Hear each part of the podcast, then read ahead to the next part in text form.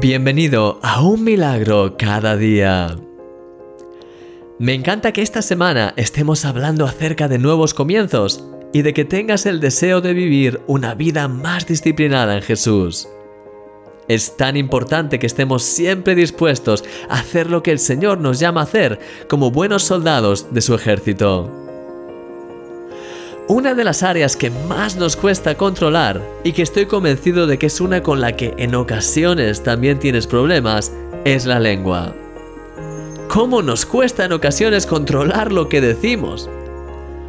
La Biblia de hecho dice así, si alguno no ofende en palabra, este es varón perfecto, capaz también de refrenar todo el cuerpo, como dice Santiago capítulo 3 versículo 2.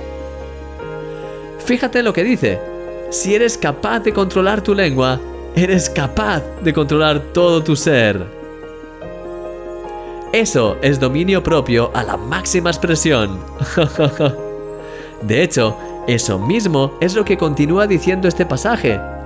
Los caballos son controlados con un freno en su boca y los barcos más grandes son dirigidos con un pequeño timón.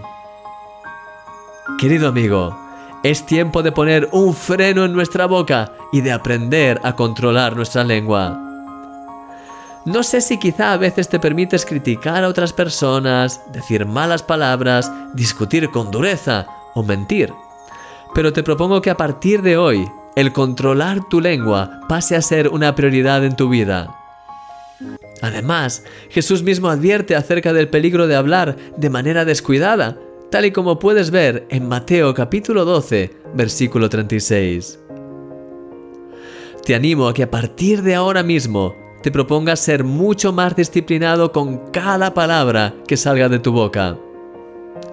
Pídele perdón al Señor por las veces que no has usado tus palabras para bien y estate atento para frenar todo aquello que te venga que no sea según Dios.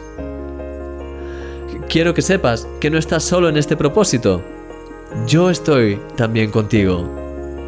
Es más, ahora mismo tomo esta decisión, al igual que tú, de ser más disciplinado con cada una de mis palabras. De hecho, he de confesarte que me siento lleno de alegría al pensar en ello.